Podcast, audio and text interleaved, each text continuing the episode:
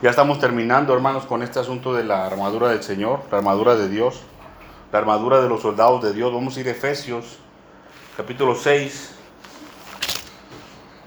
Efesios, capítulo 6, versículo 14. A ver, vamos a ver.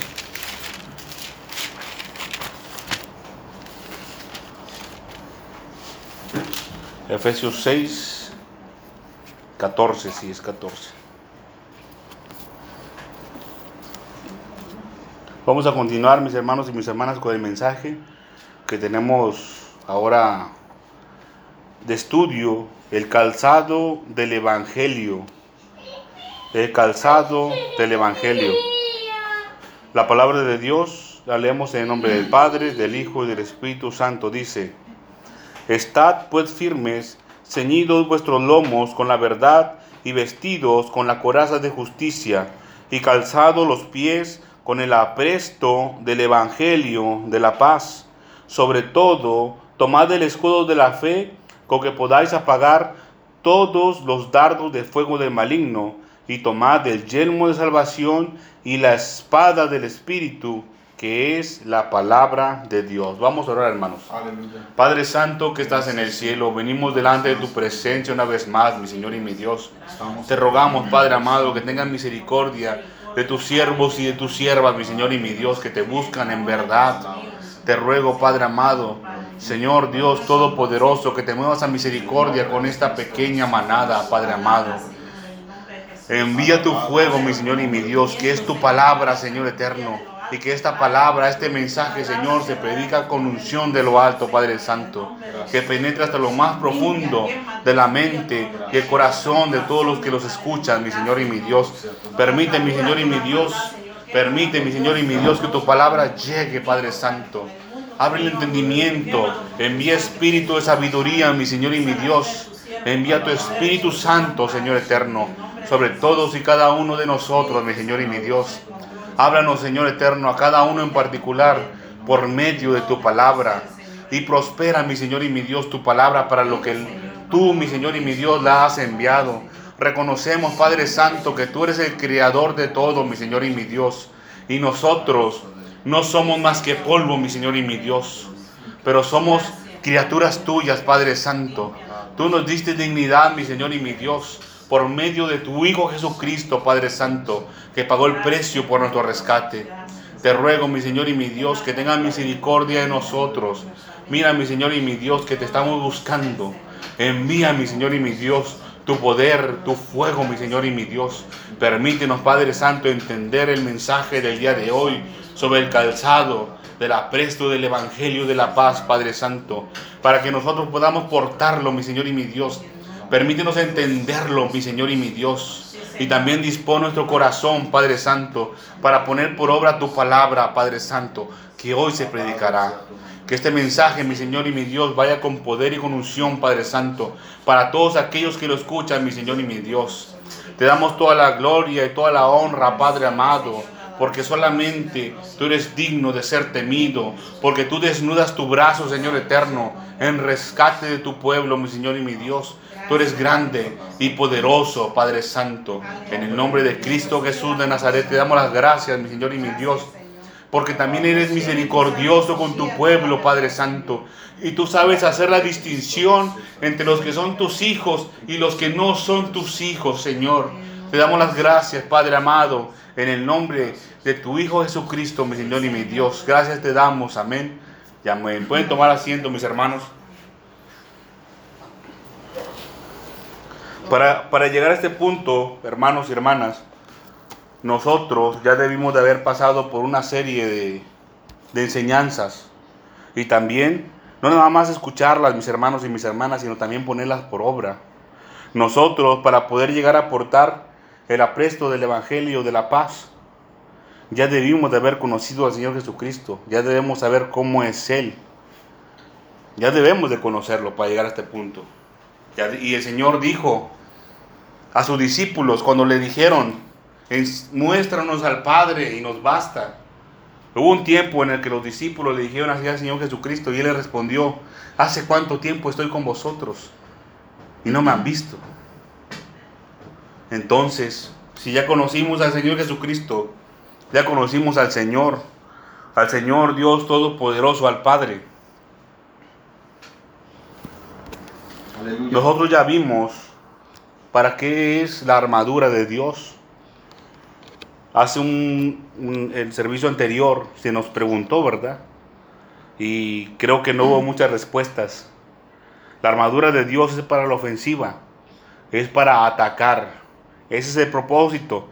Si bien hay implementos como el yelmo de salvación, el escudo de la fe, son la coraza de justicia que son para protección del soldado, la intención principal de la armadura completa es para ir a atacar a las fuerzas del enemigo. Y no se confunda mi hermano y mi hermana, que no vamos a ir a atacar como lo hacían los soldados romanos en la antigüedad. No vamos a luchar contra sangre y carne. También se nos mostró en este punto quiénes son nuestros enemigos, que son los principados, las potestades, los gobernadores de las tinieblas y las huestes espirituales de maldad. Esos son los enemigos. Vimos el yelmo de salvación. El yelmo de salvación que nos protege la cabeza, que es la parte por la cual más fácilmente puede ser atrapado un soldado, un guerrero. Si, si se le atrapa un pie, pues se corta el pie y ahí se va arrastrando. Si se le atrapa una mano, pues se corta la mano y se va corriendo como quiera. Pero en la cabeza, ¿cómo se la va a cortar? No se puede. Es donde, es donde lo van a tener atrapado ya. Inclusive le puede tener una lanza atravesada y aún así puede huir. O puede seguir peleando. Pero de la cabeza, ¿cómo le hace? Y ahí la importancia de la salvación. También vimos ya este, el escudo de la fe. La coraza de justicia, importantísima. La coraza de justicia es para un tipo de ataque del enemigo. El yermo de salvación es para que no le entre duda a usted, para que cuando el enemigo le quiera atacar acerca de su salvación, usted debe estar bien seguro en su mente que usted es salvo. Y ya vimos cómo se logra eso. Y la coraza de justicia es para otro tipo de ataque, mi hermano y mi hermana. Es para los ataques en su carne, en su humanidad. Vimos también ya el escudo de la fe y vimos y que también es para un cierto tipo de ataque del enemigo, lo cual lo puede quemar a usted. Vimos también el cinto o cinturón de la verdad, fue el último que vimos. Y vimos para qué es. Tiene que ver con las fuerzas. Muchas veces le pedimos fuerzas al Señor, pero las queremos de a gratis, mis hermanos y mis hermanas. Y el Señor las da. El Señor es misericordioso, porque ignoramos este asunto pero nosotros podemos portar el cinturón de la verdad. Ahora vamos a ver el calzado del Evangelio. Dice aquí la escritura, Efesios 6:15, y calzado los pies con el apresto del evangelio, el evangelio de la paz. Calzado los pies con el apresto del evangelio de la paz. Cuando dice calzados, la palabra de Dios se refiere, nosotros lo entendemos eh, como ponerse un zapato, una sandalia, pero la palabra se refiere a ponerse algo debajo de los pies, algo debajo de los pies, como una sandalia o como un zapato, yo aquí puse mis notas, como amarrarse algo, o sea, se puede poner inclusive como en el tiempo de antes se ponían un pedazo de llanta, o sea, nomás es ponerse algo bajo de los pies.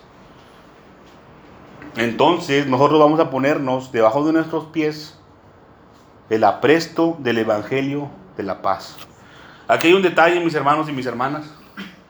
Cuando nos referimos al apresto, algunos piensan que es prepararse. Y yo no digo que no se prepare, se tiene que preparar. Tiene que estudiar la palabra de Dios, claro que sí. Pero cuando se dice apresto, se refiere a un tipo de tela que tenía sus, sus hilos muy apretados. Eso se refiere con apresto. Apresto se refiere también a la preparación. Sí, claro que sí hay que prepararse. Pero en este caso específico, cuando habla de los pies, se refiere como a una forma de tejer que está muy justa, muy apretada. Y si está muy justo y muy apretado, muy difícilmente algo va a penetrar ahí. Algo va a entrar muy difícilmente. Muy difícilmente. También hace referencia a que eso que nos vamos a poner en los pies va a estar muy apretado con nosotros, muy justo, así como el cinturón de la verdad. Va a estar muy apretado nuestros pies. Nuestros pies, como ya todos sabemos, ¿verdad? Nos sirven para caminar. De cierta manera es un implemento que nos sirve para caminar, para avanzar. La, las sandalias o calzado al que se refería el apóstol Pablo, como estamos hablando acerca de una armadura, entonces son un tipo de sandalia especial que usaban los soldados romanos en el tiempo antiguo. Tiene un nombre, hermano, no lo recuerdo, no tiene un nombre específico, esa sandalia, pero para que ustedes se den una idea, era como una bota, era como una bota, pero no como las que nosotros conocemos ahorita en este momento, sino que era una bota que tenía un tejido que era muy apretado, en el cual no le entraba el lodo a los pies del soldado. Miren, investigando acerca del asunto de las guerras en la antigüedad, muchas veces si hacía lodo, ni no, obviamente el lodo es, es este, es una mezcla de agua perdón, de tierra con agua, ustedes, lo saben. Pero ese lodo era, era un lodo que estaba hecho de agua, perdón, de tierra, pero no con agua. Regularmente se hacían lodos de la sangre, de sangre, ahí en, los terrenos donde estaban. Entonces, pues eso podía llegar a entrar a los pies de los soldados. Y ellos no buscaban, obviamente no era algo muy agradable que hubiera sangre en sus pies. Por eso portaban ese tipo de calzado. Ahora, esa es una. Le protegía para que no entrara eso en sus pies, para que no entrara en contacto con su piel de sus pies. Pero también era para otra cosa, mi hermano mi hermana, que es a lo que principalmente se refieren muchos estudiosos acerca de este asunto del calzado del Evangelio de la paz. Y es para no resbalar.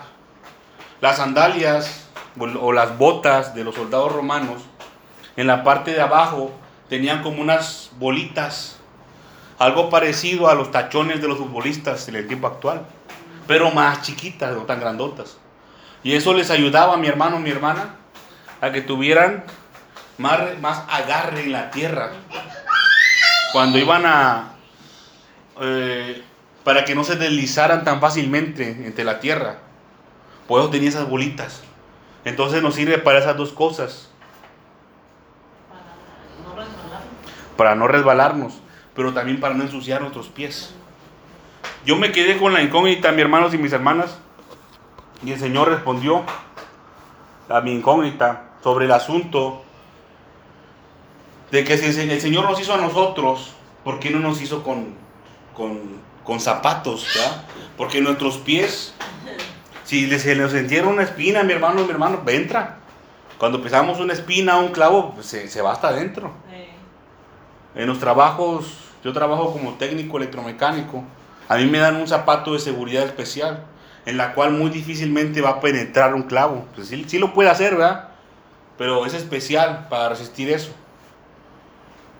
Y si yo no tuviera ese zapato, pues el clavo va a entrar como si nada. Yo me quedé pensando, ¿por qué el Señor no nos hizo como, como unos de los animales que tienen sus pies así duros, que no les pasan como las cabras? Que andan trepando en las, en las montañas. ¿Por qué el Señor nos hizo así? Bueno, en primer lugar, porque el Señor así es. Somos hechos a semejanza del Señor. Ahora, vamos a ir a Éxodo, capítulo 3. Porque el Señor nos hizo con unos pies este, blanditos, suavecitos. Bueno, para algunos, ¿verdad? Hay gente que tiene sus pies ya muy este, calludos. Una vez escuché una historia de unos compañeros de trabajo que había, cuando eran jóvenes, había niños que tallaban sus pies en piedras para que se le hicieran duros y así. Piedra pómez. Para que, bueno, no sé si era pómez, lo que yo escuché. Que era para que se le hicieran duros sus pies, las plantas de sus pies para que no les picaran las piedritas ni los vidrios cuando andaban en la calle. Pero bueno, Éxodo capítulo 3, versículo desde el principio, el 1, dice, Apacentando Moisés las ovejas de Jetro su suegro, sacerdote de Madián, llevó las ovejas a través del desierto y llegó hasta Oreb, monte de Dios, dice. Y se le apareció el ángel del Señor en una llama de fuego en medio de una zarza, y él miró y vio que la zarza ardía en fuego y la zarza no se consumía. Entonces Moisés dijo, iré yo ahora y veré este, esta grande visión. ¿Por qué causa la zarza no se quema? Viendo el Señor que él iba a ver, lo llamó Dios de en medio de la zarza y dijo, Moisés, Moisés. Y él respondió, heme aquí. Y dijo, no te acerques, quita tu calzado de tus pies, porque el lugar en que tú estás, tierra santa es. No te acerques y quita tu calzado de tus pies.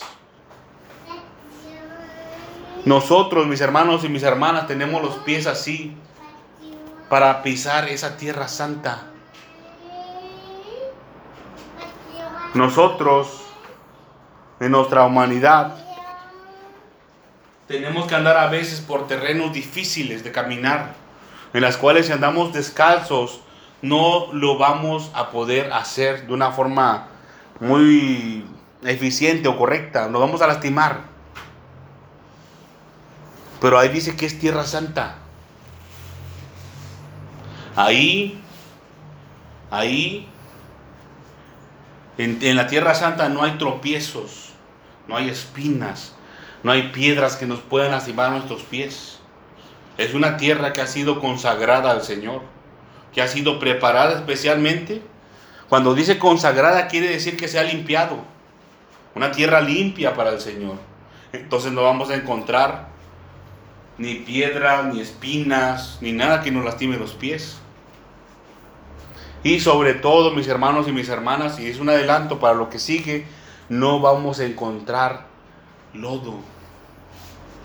Lodo Vamos a ir a Isaías capítulo 21. Solamente vamos a leer ese versículo, el primero, Isaías 21, 1.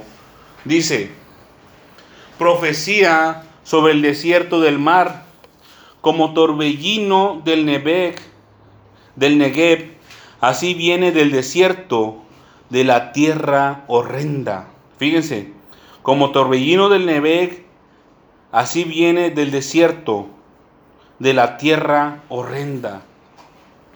¿Qué es el desierto, mis hermanos y mis hermanas? Representa a Egipto, el mundo actual, a el mundo. Y aquí dice que es tierra horrenda. Tierra horrenda. Ya vimos, ahora son dos tipos de tierra. Tenemos la tierra que es santa, que vimos en Éxodo capítulo 3, y ahora aquí tierra horrenda el desierto.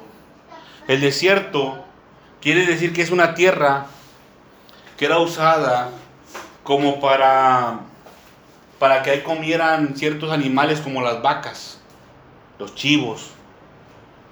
Pero le dice ahí tierra horrenda al desierto.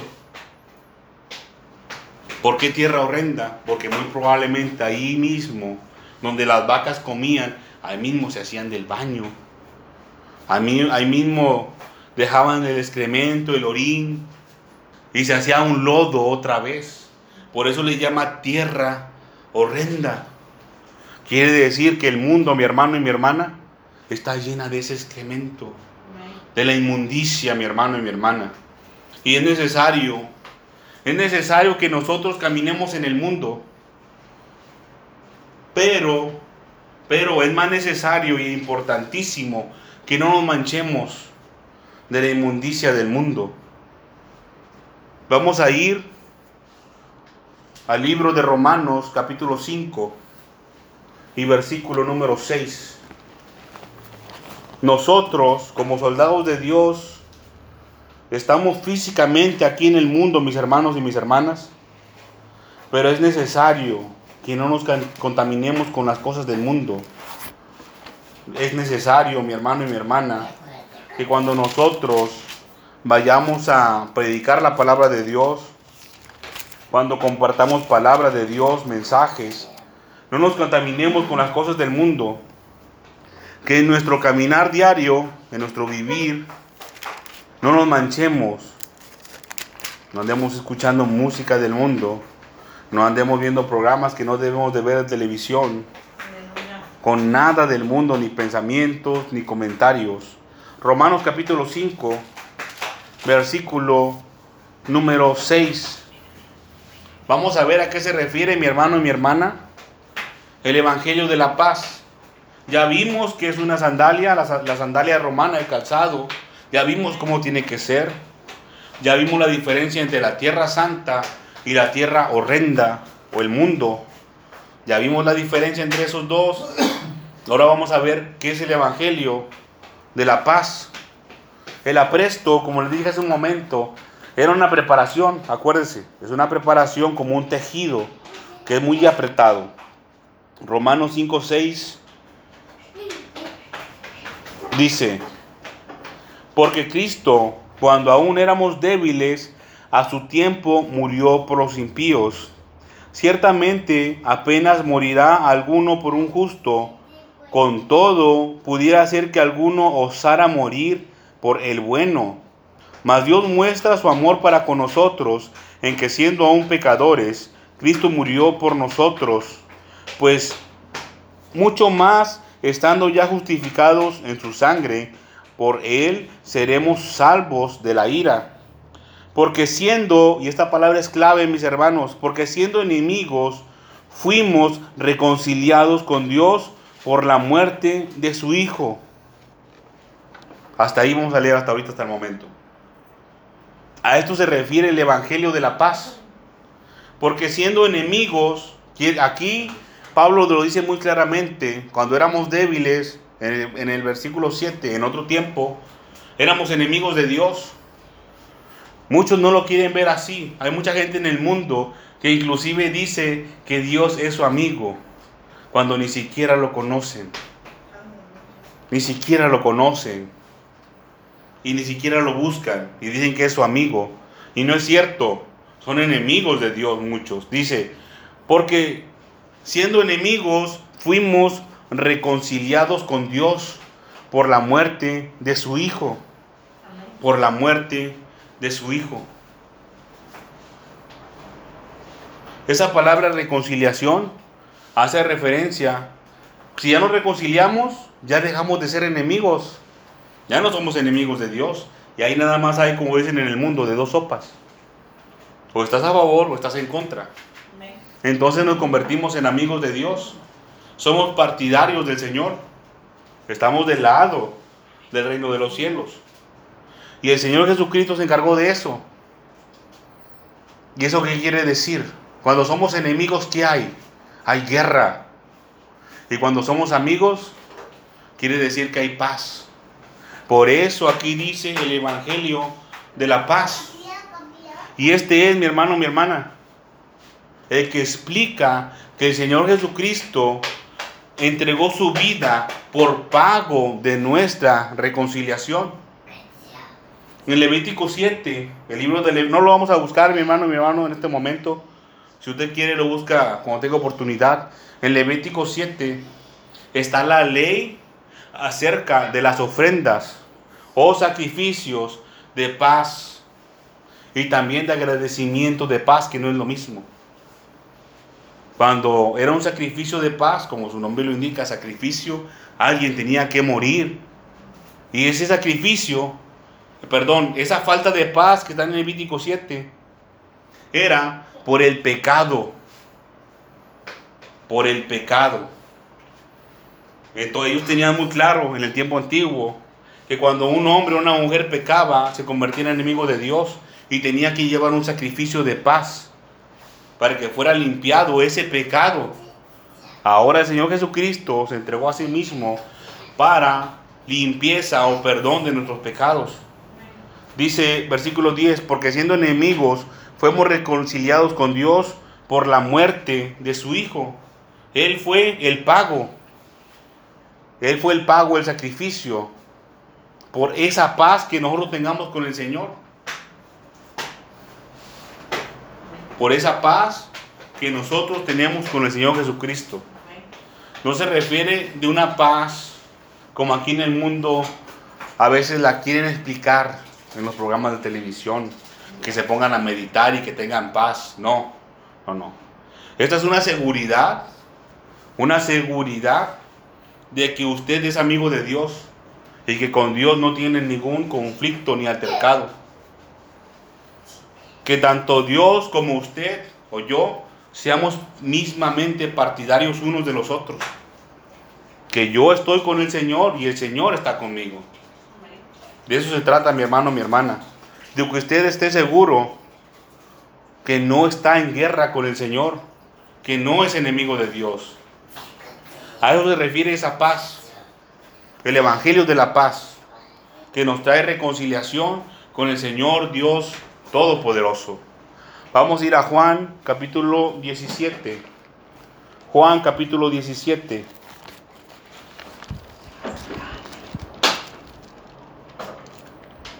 Juan capítulo 17.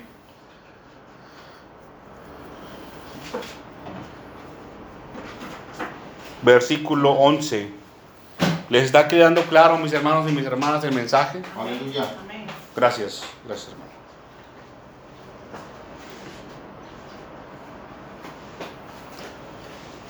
Juan 17, 11 dice, esta es una oración, una oración que hizo el Señor Jesucristo por los discípulos y dice, y ya no estoy en el mundo, mas estos están en el mundo. Son palabras del Señor y se refería a sus discípulos. Y yo voy a ti, se refiere al Padre. Padre Santo, a los que me has dado, guárdalos en tu nombre, para que sean uno, así como nosotros, así como nosotros, perdón. Cuando estaba con ellos en el mundo, yo los guardaba en tu nombre. Yo los guardaba en tu nombre, a los que me diste, yo los guardé, y ninguno de ellos se perdió, sino el hijo de perdición, para que la escritura se cumpliese. Pero ahora voy a ti, y hablo esto en el mundo, para que tengan mi gozo, para que tengan mi gozo cumplido en sí mismos. Yo les he dado tu palabra, y el mundo los aborreció, porque no son del mundo, como tampoco yo soy del mundo. No son del desierto, como el Señor no es del desierto. No son de la tierra horrenda, como el Señor tampoco es de la tierra horrenda, sino de la tierra santa. Dice, no ruego que los quites del mundo, sino que los guardes del mal. Para eso nos sirve también, mis hermanos y mis hermanas, el calzado del apresto del Evangelio de la paz. No son del mundo, como tampoco yo soy del mundo. Versículo 17. Santifícalos en tu verdad, tu palabra es verdad. Límpialos en tu verdad. Como tú me enviaste al mundo, así yo los he enviado al mundo. Y, es, y eso es, mi hermano, mi hermana, lo que el Señor hace. Hay una parte de la escritura en Isaías 52 donde habla acerca de cuán preciosos son los pies de los que anuncian las alegres nuevas, el que anuncia la paz. Y se refería al Señor Jesucristo, Isaías. Pero el Señor dice, le dice al Padre, así como tú me enviaste a mí, yo ahora también los envío a ellos. El Señor Jesucristo nos vino a poner ejemplo de cómo hacer las cosas. Dice, y por ello yo me santifico a mí mismo, para que también ellos sean santificados en la verdad. Mas no ruego solamente por estos, sino también por los que han de creer en mí por la palabra de ellos. Está haciendo referencia, mi hermano mi hermana, a que nosotros debemos de practicar la evangelización, compartir el evangelio de la paz para que todos sean uno, como tú, oh Padre, en mí y yo en ti, que también ellos sean uno en nosotros, para que el mundo crea que tú me enviaste. Para que el mundo crea que tú me enviaste. El propósito, mi hermano y mi hermana, de la evangelización es que las almas se salven. De que el que es enemigo de Dios ya no sea enemigo de Dios. Vamos a ir aquí mismo en Juan, pero en el capítulo 14, unas cuantas hojas atrás, ya vimos que el Señor envió, envió al Señor Jesucristo y el Señor Jesucristo nos envía a nosotros. Juan 14, 21 dice, el que tiene mis mandamientos y los guarda, ese es el que me ama, y el que me ama será amado por mi Padre, y yo le amaré y me manifestaré a él. Fíjense, el que tiene mis mandamientos y los guarda, ese es el que me ama. El que diga que ama al Señor y no obedece la palabra del Señor es un mentiroso no ama verdaderamente al Señor. Esta es la señal visible, mi hermano y mi hermana, de que alguien ama al Señor Jesucristo. El que tiene mis mandamientos y los guarda, ese es el que me ama. Dice el versículo 22. Le dijo Judas, no el izquierdote, Señor, ¿cómo es que te manifestarás a nosotros y no al mundo? Fíjese, el Señor se manifestará a los hijos de Dios solamente, a los servidores, a los que le aman de verdad, a los que le aman. El que me ama, mi palabra guardará, y mi Padre le amará, y vendremos a él y haremos morada con él. Y haremos morada con él. ¿A qué se refiere mi hermano y mi hermana? Que el Señor el Padre y el Señor Jesucristo van a preparar, van a prepararnos para que nosotros podamos recibir al Espíritu Santo. Dice el 24, el que no me ama no guarda mis palabras, y la palabra que habéis oído no es mía, sino del Padre que me envió, sino del Padre que me envió. ¿Y qué palabra es? ¿A qué palabra se refiere? Y la palabra que habéis oído no es mía. Las buenas nuevas, mis hermanos y mis hermanas, el Evangelio, el Evangelio del reino, el Evangelio de la paz, el Evangelio de la reconciliación. Esa es la palabra que el Señor habla. Ese es el mensaje por el cual, por el cual ha sido enviado el Señor Jesucristo. Aquí mismo en Juan, ahora un poco más atrás, capítulo 13.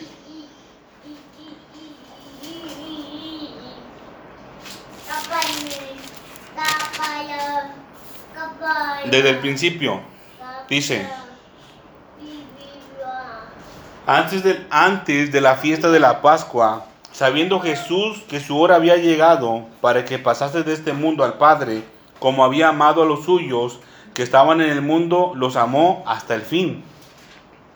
Y cuando cenaban, como, como el diablo ya había puesto en el corazón de Judas Iscariote, hijo de Simón, que le entregase. Miren, vamos a hacer un paréntesis aquí, mi hermano y mi hermana. El diablo tenía acceso al corazón de Judas Iscariote. ¿Usted cree, mi hermano y mi hermana, si este hombre hubiera portado la coraza de justicia, el diablo hubiera tenido acceso a su corazón? No. Hubiera rebotado. Imagínese un pájaro, esos carpinteros que, que picotean así. Nomás iba a estar así picándole, pero nunca iba a penetrar. Porque no, este hombre no practicaba la justicia, la justicia de Dios. Dice el 3, sabiendo Jesús que el Padre le había dado todas las cosas en las manos y que había salido de Dios y a Dios iba. Se levantó de la cena y se quitó su manto y tomando una toalla se la ciñó. Luego puso agua en un lebrillo y comenzó a lavar los pies de los discípulos y a enjugarlos con la toalla con que estaba ceñido. Entonces vino a Simón Pedro y Pedro le dijo, Señor, ¿tú me lavas los pies? Respondió Jesús y le dijo, lo que yo hago, tú no lo comprendes ahora, mas lo entenderás después. Fíjense, Pedro se movió también por su carne, por su humanidad, al hacer esa pregunta tendenciosa. Dice el versículo 8, Pedro le dijo, no me lavarás los pies jamás. O sea, metió una patita y luego metió la otra Pedro también. Se equivocó una vez y se equivocó la segunda vez peor. Porque mire la respuesta del Señor. Jesús le respondió, si no te lavare, no tendrás parte conmigo. Si no te lavare, no tendrás parte conmigo. Esa palabra parte, mi hermano, mi hermana, se refiere a un pago. A un pago. O sea, que si el Señor no hubiera lavado los pies de Pedro, Pedro no iba a recibir su pago, su recompensa por su trabajo. No lo iba a recibir. Y ahí dice que con él, o sea, el mismo pago que iba a recibir el Señor Jesucristo, lo iba a recibir Pedro. El pago por evangelizar, por compartir las buenas nuevas, el evangelio de la paz. Ese mismo pago, mi hermano y mi hermana. Es importante que nuestros pies estén limpios que nuestros pies estén limpios.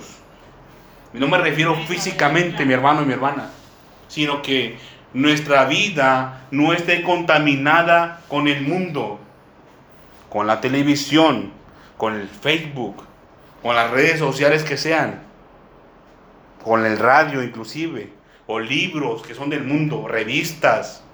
Nuestra mente, nuestra, que es nuestra alma, no debe estar contaminada con el mundo.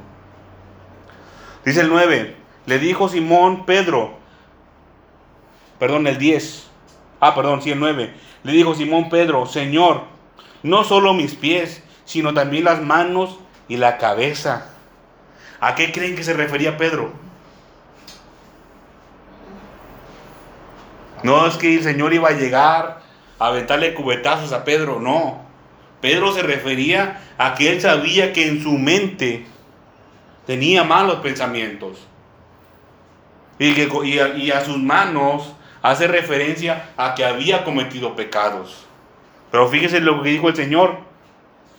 El que está lavado no necesita sino lavarse los pies, pues está todo limpio. Y vosotros limpios estáis, aunque no todos. Obviamente hace referencia a Judas. Dice el 11, porque sabía quién le iba a entregar, por eso dijo, no están limpios todos. Así que después que les hubo lavado los pies, tomó su manto, perdón, tomó su manto, volvió a la mesa y les dijo, ¿sabéis lo que os he hecho? Vosotros me llamáis maestro y señor, y decís bien porque lo soy. Pues si yo, el señor y maestro, he lavado vuestros pies, vosotros también debéis lavaros los pies los unos a los otros. Porque ejemplo os he dado para que como yo, para que como yo os he hecho, vosotros también hagáis. De cierto, de cierto os digo, el siervo no es mayor que su Señor, ni el enviado es mayor que el que le envió. El Señor está aquí mostrando su autoridad. Dice, si sabéis estas cosas, bienaventurados seréis si las hicieres. Si sabemos esto, mi hermano y mi hermana, si comprendemos el asunto espiritual del cual habla, seremos bienaventurados. Si lo hacemos, dice. No hablo de todos vosotros, yo sé quiénes he elegido, mas para que se cumpla la escritura, el que come pan conmigo, levantó contra mí su calcañar. Quiere decir que lo empujó, lo pateó. Desde ahora os lo digo antes que suceda, para que cuando suceda creáis que yo soy. De cierto, de cierto os digo, el que recibe al que yo enviare, me recibe a mí. Y el que me recibe a mí, recibe al que me envió. El Señor Jesucristo es el que nos va a enviar a compartir el Evangelio, mi hermano y mi hermana. Él es el que nos va a enviar. No es tanto una autoridad humana. No, mi hermano, no se confunda. El Señor Jesucristo. Usted puede ir y compartir las buenas nuevas de salvación por su propia cuenta si quiere. Pero miren lo que dice aquí. De cierto, de cierto os digo, el que recibe al que yo enviare, me recibe a mí. Y si el Señor no lo envía a usted, no se va a cumplir esta palabra. No se cumple. Tiene que ser enviado por el Señor Jesucristo. Si no, va a ser un trabajo en vano. Vamos por último, mis hermanos y mis hermanas, a Marcos,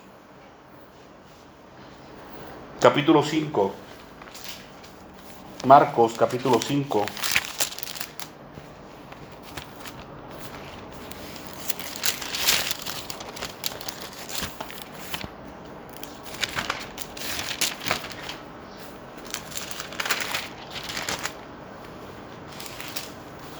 Marcos capítulo 5 versículo 21.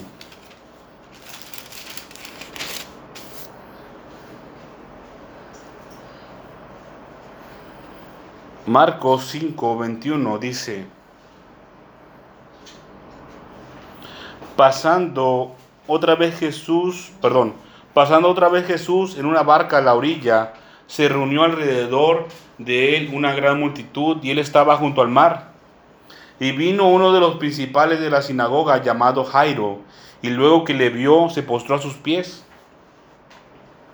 Y le rogaba mucho diciendo, mi hija está agonizando, ven y pon las manos sobre ella para que sea salva y vivirá. Fue pues con él y le seguía una gran multitud y le apretaban, fíjense.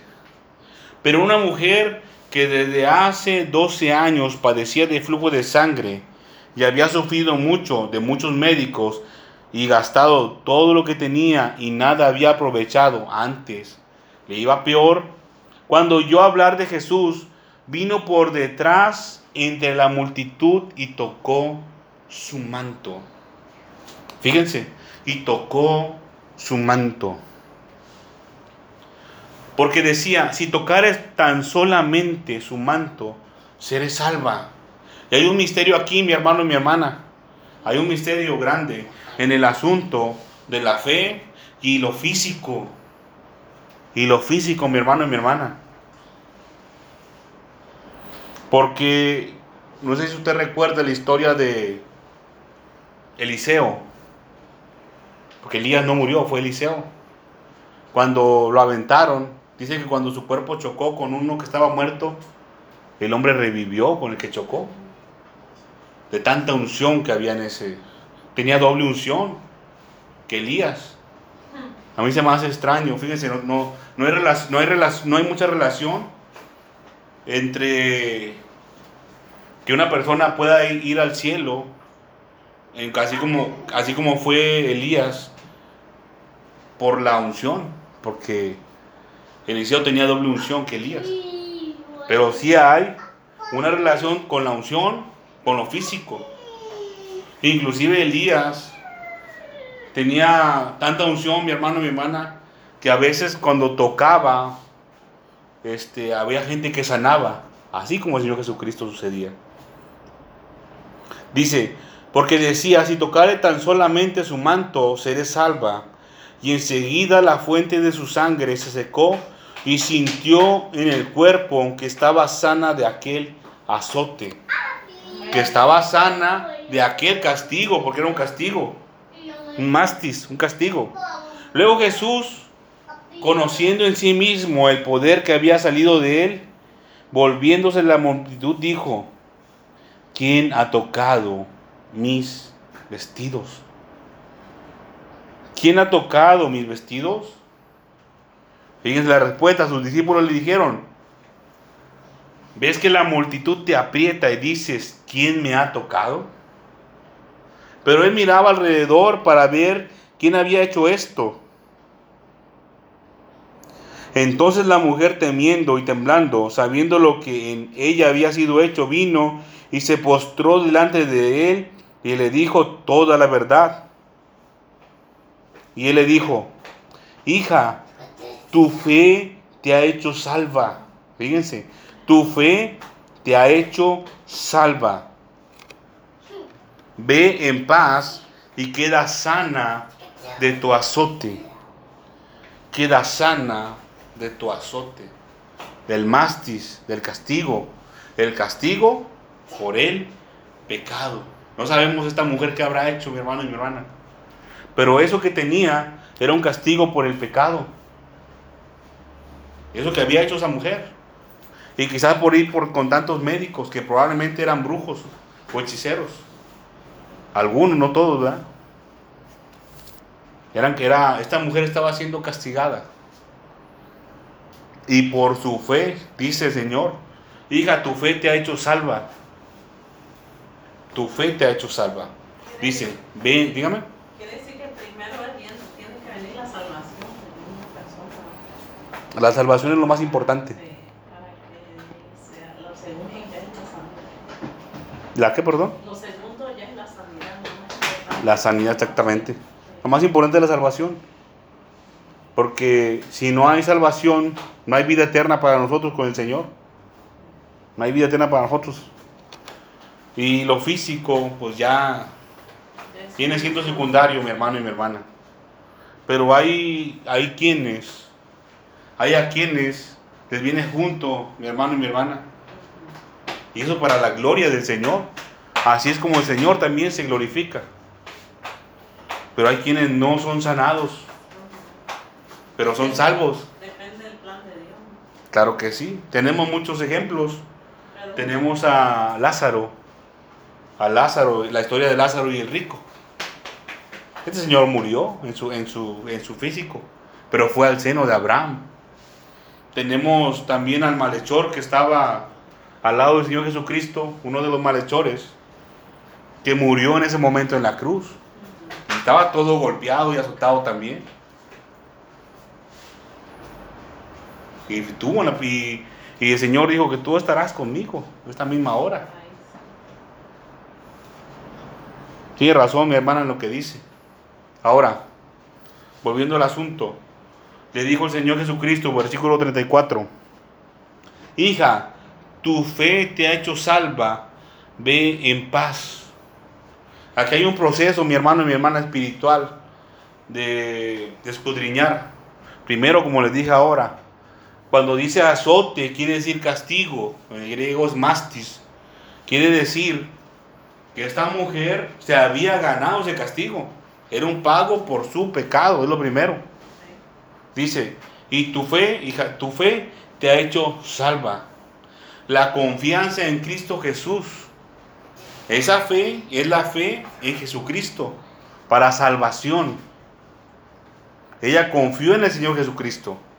Mira, más, más atrás dice que ella escuchó hablar acerca del Señor Jesucristo.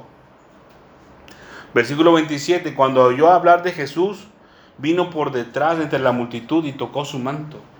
Cuando oyó hablar de Jesús, quiere decir que ella se enteró de quién era Él. Y lo más importante, mi hermano, mi hermana, que ella creyó quién era Él. Y todavía ahora un poco más importante, ella actuó. Ella ejecutó lo que escuchó acerca del Señor Jesucristo. Que Él es Dios, que Él es el Hijo de Dios, que Él era el Mesías. Es el Mesías, y en ese tiempo era el Mesías para ellos.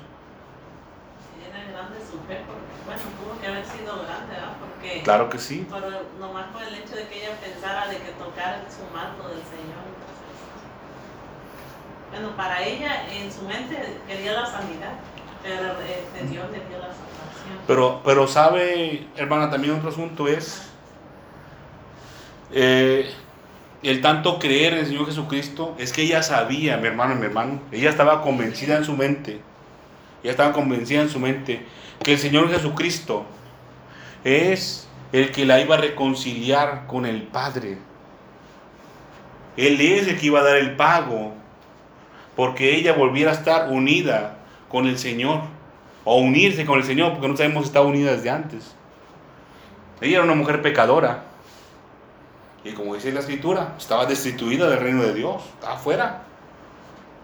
Y por la fe que tenía el Señor Jesucristo, por la confianza que depositó en el Señor, el Señor le dio el pago al Padre. Y hubo una reconciliación con Dios entre esta mujer y el Padre por medio de Jesucristo. Eso fue lo más importante de ahí.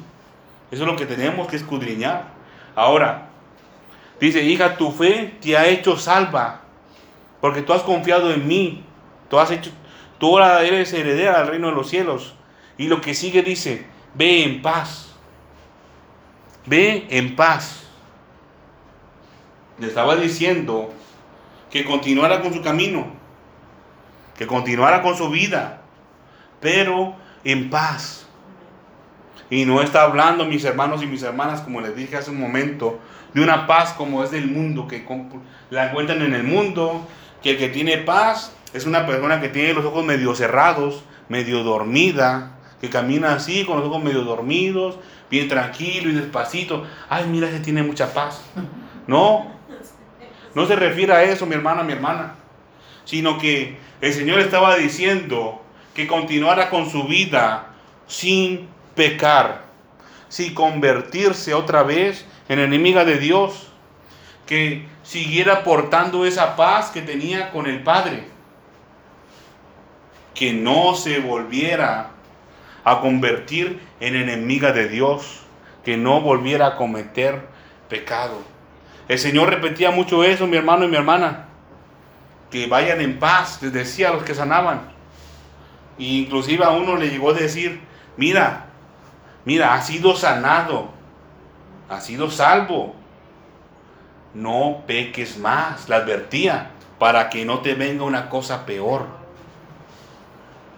Dice el Señor, y queda sana de tu azote, queda libre de tu castigo, le decía el Señor. Que eso viene, miren cómo el Señor lo dejó al último, mi hermano y mi hermana. Yo sé que muchos ansiamos, ansiamos estar libres de enfermedades que nos hacen la vida un poco más difícil. Pero a veces es necesario, mi hermano y mi hermana, que el hombre y la mujer padezca por causa de que se mantenga unida al Señor. Muchas veces el Señor sabe que si son sanados, si son libres, quizás se van para el mundo a pecar. Muchos. Ha pasado. Ha pasado, claro que sí. Miren, mi hermano, mi hermana, hay otra parte de la escritura donde el Señor le enseñaba a unos fariseos y una mujer le fue a lavar los pies al Señor Jesucristo. Y ellos decían, mira, si supiera la mujer que está tocando los pies, pecadora y todo eso. Y el Señor les enseñó y les decía, yo vine a tu casa y tú no me lavaste los pies. Pero ciertamente, al que se le han perdonado pocos pecados, ama mucho. Pero al que se le ha perdonado mucho, mucho ama. Y ahí la importancia, mi hermano y mi hermana, de manifestar mucho amor y de arrepentirse del pecado y de la maldad.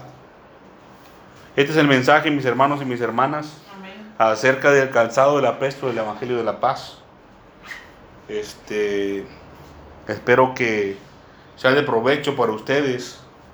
Primeramente, primeramente, para que el Evangelio de la Paz tenga efecto en su vida, que usted y yo estemos a cuentas con el Señor. Usted y yo estemos primeramente a cuentas con el Señor. Si usted o yo o cualquiera que quiera predicar el Evangelio no está a cuentas con el Señor, no es apto para predicar el Evangelio. Sus pies están contaminados, están sucios. No puede portar el calzado del apresto del Evangelio de la paz. De ninguna manera. Primero usted tiene que ser limpio de sus pies.